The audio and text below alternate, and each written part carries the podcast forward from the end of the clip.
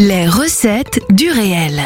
À la découverte des phénomènes scientifiques, Marius Etienne.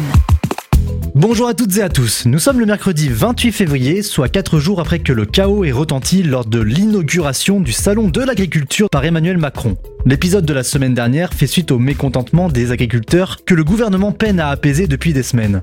Souvenez-vous, le Premier ministre Gabriel Attal avait dévoilé en début de ce mois de février de nouvelles mesures afin de calmer les tensions qui se sont élevées dans le pays.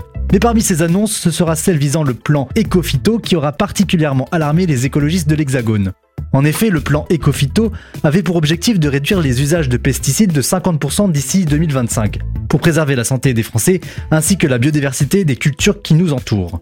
Le plan était appuyé par plusieurs études épidémiologiques qui ont pu mettre en évidence un lien entre l'introduction des pesticides dans les cultures et la diminution drastique des insectes pollinisateurs qui menaceraient nos écosystèmes. Nous allons donc porter cette chronique sur l'emblème de ces insectes pollinisateurs, qui n'est d'autre que l'abeille, en nous posant la question suivante. À quoi les abeilles servent-elles?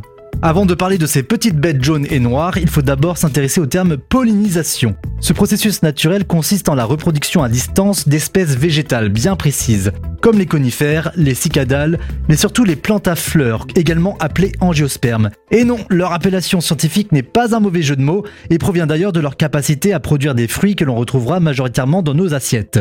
Mais sans pieds ni jambes, la reproduction sexuée des plantes s'annonce très compliquée. Pour ce faire, la pollinisation nécessite alors de transporter un type de grain que l'on appelle pollen depuis un organe de reproduction mâle, l'étamine, vers un organe de reproduction femelle, le pistil. Tous les moyens sont bons pour transporter ce précieux pollen à destination. Parmi eux, nous avons le vent, qui participe à la pollinisation de 20% des espèces, soit à peu près 20 000 plantes, l'eau, qui pollinise seulement 150 espèces, ou encore les animaux volants comme le colibri et la chauve-souris, qui contribuent à polliniser 12 000 espèces de plantes. Mais les grands champions de la livraison, ce sont bel et bien les insectes pollinisateurs qui tous ensemble pollinisent plus de 100 000 espèces de plantes. À la tête de ces véritables Uber Eats de la biodiversité, une espèce d'insecte pollinisateur se distingue de ses congénères. Il s'agit de l'abeille appartenant au genre Apis mellifera, qui n'est autre que l'abeille de nos campagnes et qui, à la différence du bourdon et de la guêpe, permet de produire du miel comestible pour l'homme. Mais alors, comment l'abeille se débrouille-t-elle pour assurer la reproduction des plantes? Et pourquoi est-elle si importante? Eh bien, comme toute espèce vivante, l'abeille a besoin de se nourrir et de nourrir ses larves à naître. En fonction de son mode de vie, qu'elle soit domestique ou sauvage, ou bien solitaire ou sociale, l'abeille aura besoin d'une source plus ou moins conséquente d'aliments. Si elle est sociale, par exemple, elle aura plus tendance à intégrer des colonies d'abeilles qui vont vivre en société au sein d'un essaim. Cette colonie est présidée par une reine dont la seule fonction est de pondre perpétuellement des abeilles mâles pour assurer la survie de la colonie. Un tel monde nécessite donc de grandes quantités de nourriture disponibles à l'échelle de l'abeille, comme le nectar, le mielat et le pollen des fleurs. L'abeille affamée va alors voler de fleur en fleur en quête de quelque chose à se mettre sous la dent, ou devrais-je dire sous les pattes. Car lorsque l'insecte se dépose sur la fleur pour butiner, c'est-à-dire en collectant du nectar au cœur de la fleur, elle va inconsciemment se frotter contre les parties reproductrices de la fleur et se couvrir les pattes de pollen.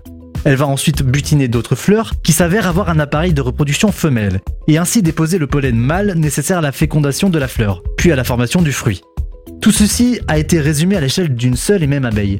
Il faut maintenant ajouter à l'équation le besoin de produire des fruits et légumes pour nourrir les bouches de plus de 68 millions de Français, ainsi que les surfaces disponibles pour faire croître ces cultures.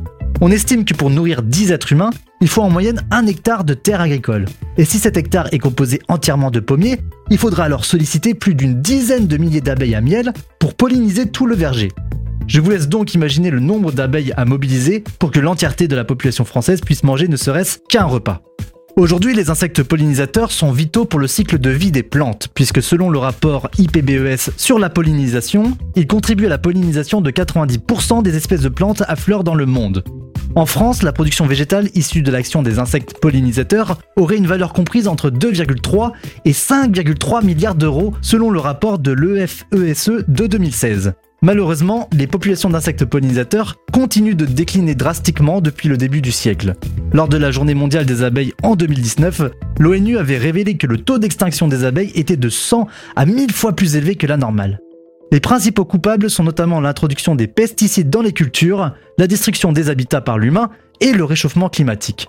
Cependant, il est toujours possible d'aider à la préservation de nos écosystèmes. Vous pouvez à l'arrivée du printemps suivre les recommandations des écologistes en commençant par garder une partie de votre jardin libre de toute intervention humaine tout en semant des plantes produisant beaucoup plus de nectar. C'était Marius sur Sun, le son unique. Je vous retrouve dans deux semaines, même jour, même heure, pour d'autres recettes. Réécoutez cette chronique sur le site et l'appli de Sun.